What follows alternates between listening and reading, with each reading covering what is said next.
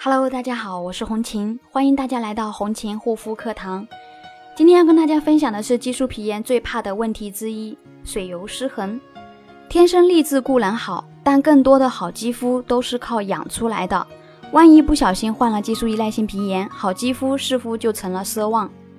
关于激素脸的治疗，我之前讲了有很多很多，那么今天就来聊点不一样的吧。接下来我们就聊一聊激素脸最怕的问题之一——水油失衡。水油失衡会给激素脸带来哪些影响呢？第一个，外油内干。外油内干可以说是激素脸的一个比较典型的症状了。最大的原因呢，就是水油失衡。水油失衡呢，会让肌肤表面一边冒油，又一边干燥爆皮，给激素脸的治疗和修复带来新的难度。同时呢，外油内干还会让人将自己皮肤真正的情况判断错误，因此要靠自己修复激素脸一向很难成功。第二个呢，暗沉无光泽。对于一般肤质来说，肌肤失去水油平衡就会显得暗沉，更何况是肌肤状况糟糕的激素脸。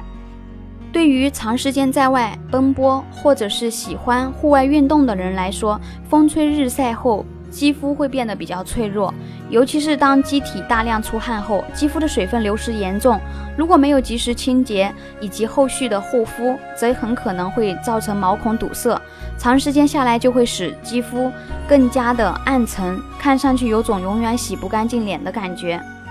第三个呢，敏感脆弱，水油失衡是在肌肤干燥缺水，同时皮脂腺正常工作的情况下导致的，如果不及时处理。肌肤的新陈代谢就会变得迟缓，皮脂膜变得脆弱，保护肌肤的功效就会大大降低，无法抵抗外界的刺激，久而久之，肌肤就会变得敏感脆弱，极不耐受，容易过敏。第四个，粗糙老化，真皮层是由胶原蛋白、弹性纤维的以及大量的水分组成，是保持肌肤弹性水润的根本所在。但如果肌肤水油失衡，真皮层的水分流失严重，又没有得到及时的补充。那么胶原蛋白就容易干裂，弹性纤维失去活性，肌肤慢慢变得粗糙，肌肤老化加速，松弛皱纹也会随之出现。那激素脸的肌肤，肌肤屏障严重受损，无法发挥保护作用，锁不住肌肤中的水分，所以尤其要注意补充水分，同时要注意保湿，人为给肌肤覆盖一层保护膜，对内可保存水分，形成相对封闭的修复环境。对外呢，也可防御刺激，保护肌肤。那么大家有肌肤方面的问题，都可以加我的微信幺三七幺二八六八四六零。那么激素脸水油失衡具体应该怎么做呢？首先第一点，补水。只要用对方法，激素脸肌肤同样是可以不再干燥紧绷。激素脸由于情况特殊，对护肤品的要求很高，天然无添加，温和不刺激是首要的条件。市面上一般的护肤品中添加的酒精、香精、化学防腐剂等刺激性成分，对肌肤屏障受损的来说有害无益，往往还没体验到补水效果，就因为新的刺激而导致过敏了，进一步破坏肌肤屏障，加剧肌肤的损伤。第二点，保湿，补水做好了，保湿也一定不能落下，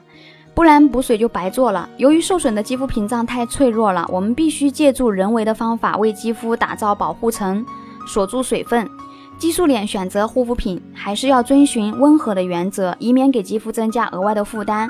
保证温和的同时，还要能有效修复受损的肌肤屏障，尽快让肌肤恢复原有的屏障功能。因为从长远的角度来看，只有修复了受损的肌肤屏障，让角质层恢复健康的功能和状态，补水和保湿才会事半功倍，肌肤才会恢复真正的健康。